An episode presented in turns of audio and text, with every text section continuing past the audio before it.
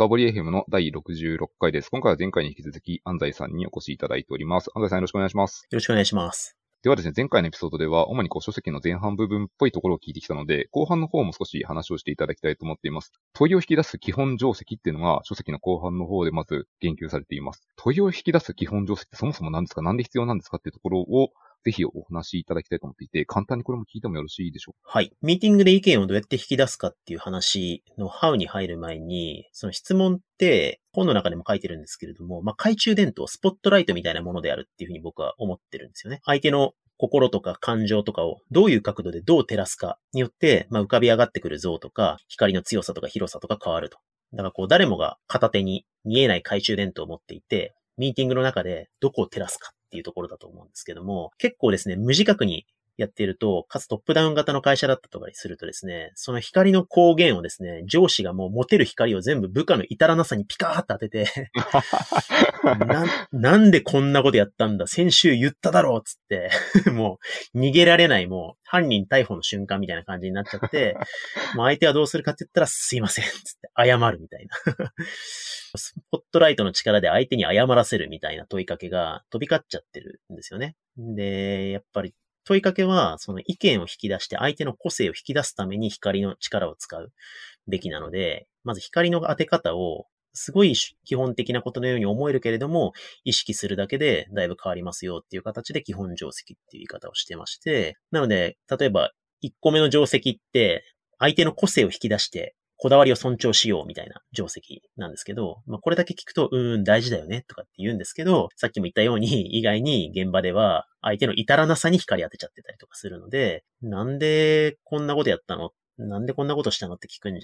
うふうに、あの、断罪するんじゃなくて、先週、ああやって指示したにもかかわらず、この企画書を作ってきたってことは、なんかこの人はやりたかったことがあるに違いないっていう前提に立って、この企画でなんかトライしたかったことって何なの？って例えば聞いてあげるとか、っていうふうに、光の当てる部分を変えましょうみたいな。まあ、そんなことを提案してますね。それを全部で4つ提案してるっていう形です。ありがとうございます。今これお話しいただいたところでぜひ一個聞いてみたいのは、その、至らなさにスポットライトを当ててしまうのって、これ、そのなんか誘引力って半端じゃないなと思っていて。うん。これはどっから来てるんですか？みんなこう、これできてないってところにみんなスポットライトを当てちゃう上司って多いと思うんですよね。はいはい。まあこれあの、組織のスタイルが変わってるみたいな第一章で書いた議論にもつながるんですけど、まあ超ざっくり言うと、やっぱこれまでってトップダウン型で、なるべくエラーを起こさないように、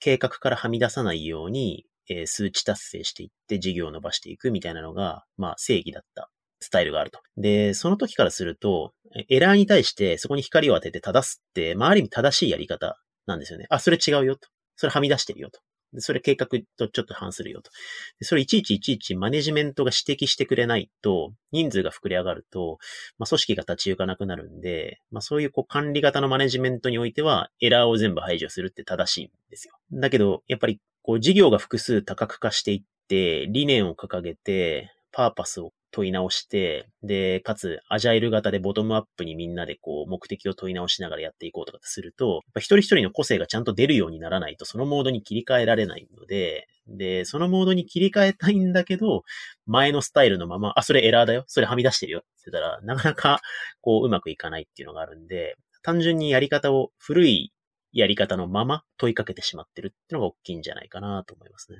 書籍の中だと前半ってこう、ファクトリー型って言われてるようなパターンですかね。そうですね。なるほど。設計図が上から降りてきて、その通りにやることが正しい世界においては、まあその断罪の仕方は必ずしも悪くないっていう感じですかね。確かに、まさにファクトリーなので、工場っていうものを想像すると、まあ過去数十年前とかの工場だと、まあ部品がなるべくぶどまりがいいようにというか、悪くないようにか、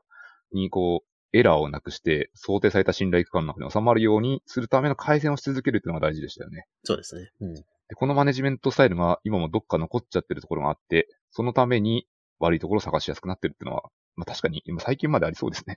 うん。うん。あると思いますね。うん。会社によってはそれがまだまだ効くような会社もあるだろうし、そうじゃない会社も増えてきていて、今そうじゃない方の価値が高まってるってことになるんですよね。うん。そうですね。うん。切り替える過渡期にあると思いますね。なるほど。だからこそみんなめちゃめちゃ苦労してると。そうですね。だから多分前のやり方だったら心理的安全性とか言わなくても全然良かったんですよ。心理的安全性なんかいらなかったんですけど。いろいろコミュニケーションしながら自分の意見とかこだわりを主張する組織が良しとされてきてるんで、それって難しいよねって話になってるんだと思いますね。なるほど。これあれですね。なんか、このポッドキャスト聞いてる方って割とミドルエイジの方も多くて、まあ、つまり40代以上とかの方も多分4割以上とかいらっしゃるんですよね。の人たちのこのマネジメント関連を揺さぶるようなエピソードになってる気がしますね。正しく揺さぶれてればいいんですけど、反感を買っていなければいいですけど。いやいやいや、あの、個人的になんですけど、この深掘り FM 聞く方って割と感度が高い方が多いと思うので、うん、なんか割とみんなこう、首もげモードというか、うなずきまくってる気がします。ありがとうございます。はい。基本定石今4つあるというところで1個目のところだけ紹介していただいたんですけど、個人的になんかこれすごい面白いなと思ってるのは、まあ本読んでいただければわかるんですけど、必ず基本定石の中で、まあ良い問いと悪い問いっていうのをパターン分けされて書かれてるんですね。まあ、具体例のエグザンプルとして。あれめちゃめちゃ良いなと思っていて、あの、まさに前編の方でも使ったんですけど、ほぼ似た話がありますね。あの、バットの方で紹介されているのが、何かいいアイデアはありますか？何でも良いのでっていう質問。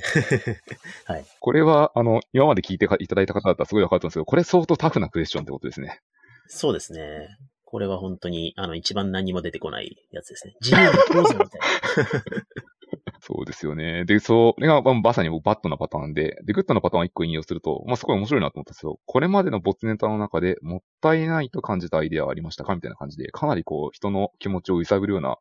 問いでめちゃくちゃ面白いなってこれ思いましたね。そうですね。やっぱりこう、さっきのライトの話で言うと、何でもいいよ、自由にっていうのはなんかすごい淡く広く光当ててるけど、結局何も照らされてないっていう状態なんで、確実に答えられるんだけどし、なんか答えたくなるところにピカッて光当てるっていうのが結構一番大事で、で、やっぱりこう、没ネタとかってね、あんまり普段の会議でなんか話しちゃいけない感じもあるし、でも、没ネタがあったから今困ってるんであって だから絶対あるはずなんですよ、なんか没ネタって。で、それを引っ張り出してくるっていうんだったら誰でもできるだろうっていう、敷居を下げつつもちょっとこう、考えるきっかけになるみたいなところに光を当ててあげる。まあそんな発想ですね。この光の当て方について、まさにパターンがいろいろ書かれているのが、書籍の後半の大部分って感じですかね。そうですね。あとはまあ、光をどう当てるかを観察するとか、当てたはずなのにうまく答えてもらえないときにどうフォローするかとか、まあそういういろんな作法が書いてるっていう感じですね。なるほど。せっかくなので、そうですね。特にこう、安西さんがよく使うようなパターンで、良い光の当て方があれば、ぜひ聞いてみたいと思うんですけど、良いスポットライトの角度を探すときにどういうことを考えられてるんですか？そうですね。クライアントさんに入る時とか、まあ、社内のミーティングがなんかスタックしてる時とか特にそうなんですけど、やっぱ結局、あの、ことが動かなくなってる時って、定義が合ってない言葉が定義が合ってないまま使われてる時っていうのが一番スタックパターンとして多いんですよね。なんか例えばですけど、一回本当に笑い話のような例ですけど、あの何回ブレストしてもいいアイディアが出ないから、ブレストのファシリテーションしてほしいって言われて、で、本当みんな困ってて、本当いいアイディア出ないんですよね。本当いいアイディア出なくて、ね、いいアイディア出ないですよねって言ってたんで、いいアイディアを定義するワークショップやったんですよね。そしたらもう 全員定義違って、で、そりゃ出ないわなっていうことがあってですね。まあそんな風に、やっぱこう日常的にいいアイディア出したいっすよねとか、あるいは経営理念の言葉だったりとか、利便性とか、えユーザーとか、なんかこうみんな同じものを見てるふりして実は違う定義のまま使ってる言葉って結構あるんで、僕は結構それを探すんですよね、最初にね。それ探して、その言葉を言い換えてもらう質問を投げかけるとか、いや今みたいに直接的に定義を迫るっていうのもあるし、あとは、まあ、アホなふりして、すいません、いいアイディアって何ですかって聞いちゃうとか、これ結構本の後半の中でもいろいろパターンとして書いたんですけど、まあ、とにかくなんか定義されてない言葉って囚われの可能性が高いんで、そっから突破口にしていくみたいなのは結構必勝パターンとしてあるかもしれないですね。なるほど。ということは、そのファシリテーターとして入った場合は、こう常にまあ目で見る、プラス耳で観察な、聞く段として、その辺をずっとぐるぐる思考を回転させて聞いてるってことですね。そうですね。けどやっぱり誰でも違和感感じると思うんですよ。その違和感を、まあそういうもんなんだろうなと思って口にしないだけで、やっぱりいろんな会社って、やっぱ社風があって、めちゃくちゃこの会社ユーザーの話すんなとか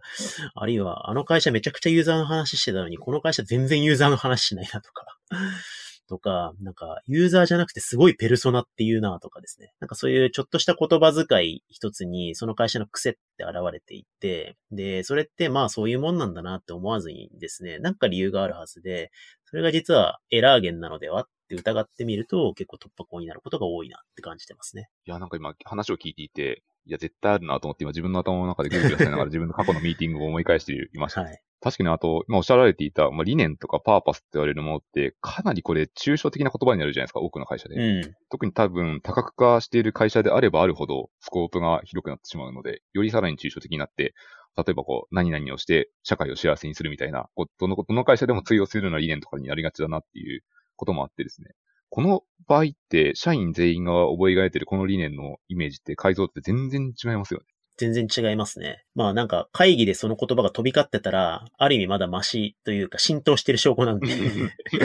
素晴らしいことだと思うんですけど、あのー全く使われてすらいないっていうね、会社も多いと思うんで、でも、ある意味、いい意味で各現場が都合よく解釈しながらやっていくものでもあると思うんですよね、理念やっぱボトムアップにやればやるほど。みんなが同じ幸せ、その幸せはうちの会社の目指す幸せじゃないからとかって急になんかすごい細かくすり合わせがいちいち行われてたら、それはそれで多角的な事業って展開できなかったりするんで、なんか多様性の尊重は叱るべきだと思うんですけど、それと、なんかそのすれ違い、囚われって裏表なんで、解釈の多様性尊重しながらも、その違いが何かすれ違いにつながってないだろうかっていうラインをちょっと検討するみたいな感覚かもしれないですね。このすれ違いってどうやってすり合わせというか理解をしていくんですか、お互いに。さっきの例みたいに、いいアイディアとは、が違いますよねっっていう風に、まあ分かって、すり合わせること自体が大事だよねってなって、まあそれがプロジェクトの中のタスクに入るってことが、まあありますけども、まあなかなかそうストレートにもいかなかったりするんで、まあ問いを投げかけるファシリテーターが、まあこの本の後半で、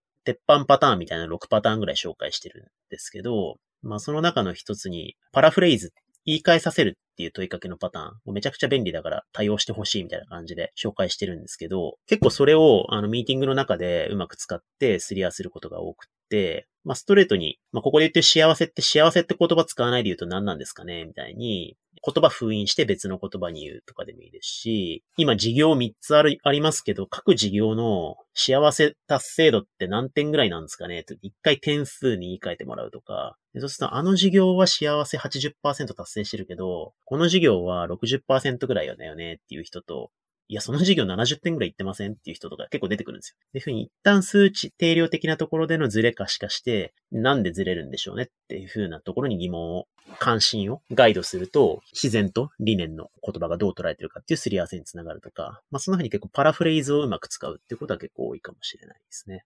あー、なるほど。やっぱこれさっきの前半の話とも言っていて、まあ、定義がずれて、前提がずれてるっていうところをまあ掘り起こしていくって感じですね。そうですね、そうですね。で、それを掘り起こす問いの鉄板パターンとしてパラフレーズ言い換えとかがあって、それをすると、人によっては具体例を出すかもしれないし、人によってはまた抽象的なレベルでまた言い換えるかもしれなくて、こう、ズレが出てくるし、定量化もすごいわかりやすいですよね。うん。頑張ってスケーリングすると、え、人によっては20点、人によっては80点、そのぐらいずれる可能性もあるわけで、うん。この辺で対応をしていくことによって、私はこう思うっていう主観をすり合わせしていくというか、そのお互いに、お互いのこだわりポイントで、このエピソードでやった方がいいかもしれないな。その辺を出すっていうことをやっていくわけですね。そうですね。いや、ありがとうございます。でもこれ、この時点でまた気づきが多い人もいらっしゃると思います。今こう、6パターンのうちの1パターンでしかないので、残り5パターンを聞きたい人はぜひ買ってくださいって話になってます。ぜひ。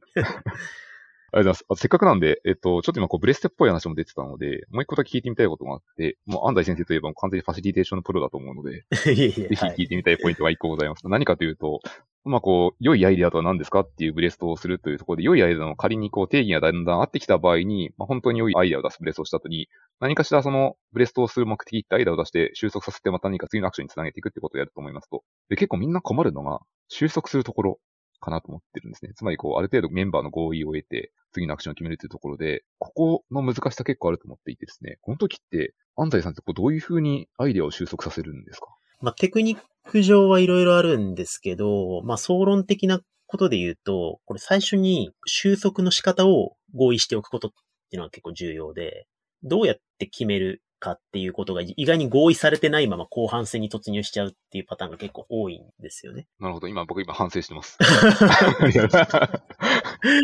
い。まあでも、大半そう、そうななりがちだと思うんですけど、決められない時っていろいろ理由が複雑で、みんなめちゃめちゃこだわりがあって、そのこだわりが違って決められないパターンももちろんありますし、でも必ずしもそうじゃなくて、なんかどうやって決めたらいいかわからなくて、こだわりがそんなになくて正直もうどっちでもいいんだけど、決め方がわかんなくて決まんないみたいなパターンもあると思うんですよ。で、もし後者なんだとしたら、正直もうこの A、B、C、どれになってももう悔いはないってみんな思ってるんだったら、リーダーが勝手に決めといてくれて責任持ってくれる。でもいいわけじゃないですか。決められるんだったら。でもそれをちゃんと事前に合意しておくっていうことが結構重要で、この段階まで行ったら決めるのは、じゃあ、プロジェクトマネージャーが巻き取って決めちゃうねとか、あるいは経営の判断で決めるねっつって、それでみんながいいですよ、その決め方でって言えば、それでいいですし、いえ、それだとその後実行するのは自分たちだから、やっぱり、とことん、懸念が全くない、懸念が晴れたっていうふうに自分たちが思える案に、自分たちで着地したいですっていうふうにみんなが思うんであれば、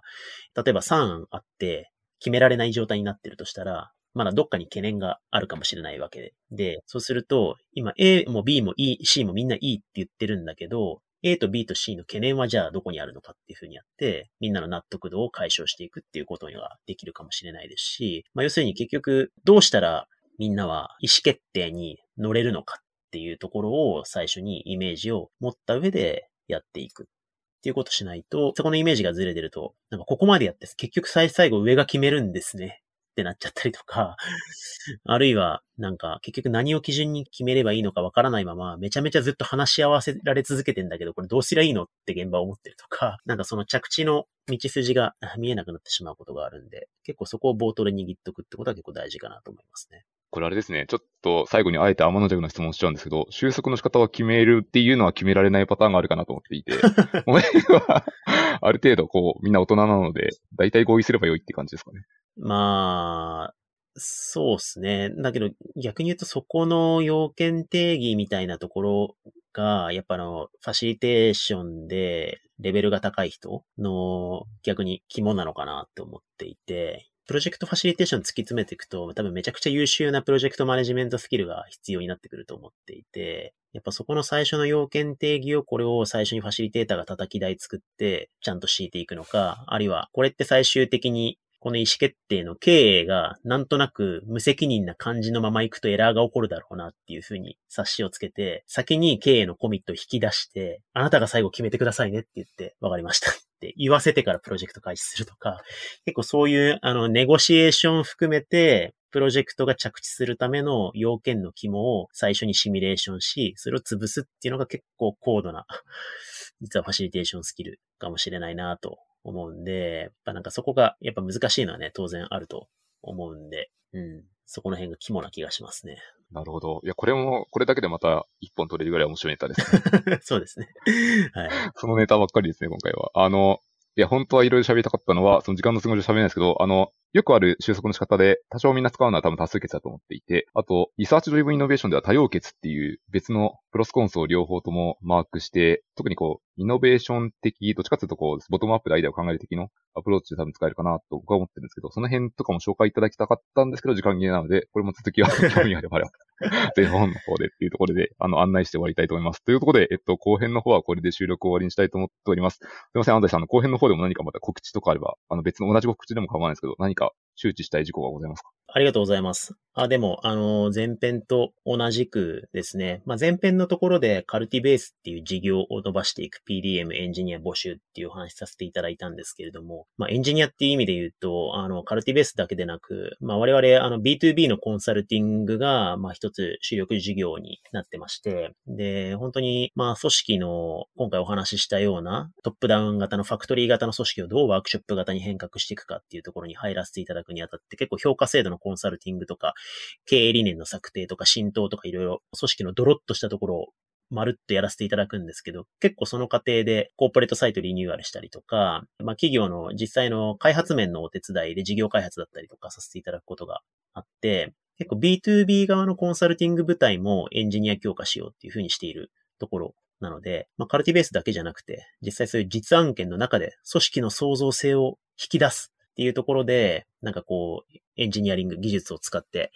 クライアントワークやってみたいっていう方も絶賛募集中でございます。めちゃくちゃいいですね。今、組織の創造性を引き出すエンジニアリングとはという問いを今頭の中で思い浮かべてました。はい、ぜひ一緒に考えたいですね。そういうところは。はい。ありがとうございます。というところで、えっと、後編もこの辺で終わりにしたいと思います。最後に私の方の宣伝で、このポッドキャスト、ハッシュの深掘りっていうものでフィードバックを収集しておりますので、何かあればぜひツイッターの方までお寄せいただけるとありがたいです。ということで、えっと、長い間、安西さんどうも収録にお付き合いいただき、大変ありがとうございました。ありがとうございました。楽しかったです。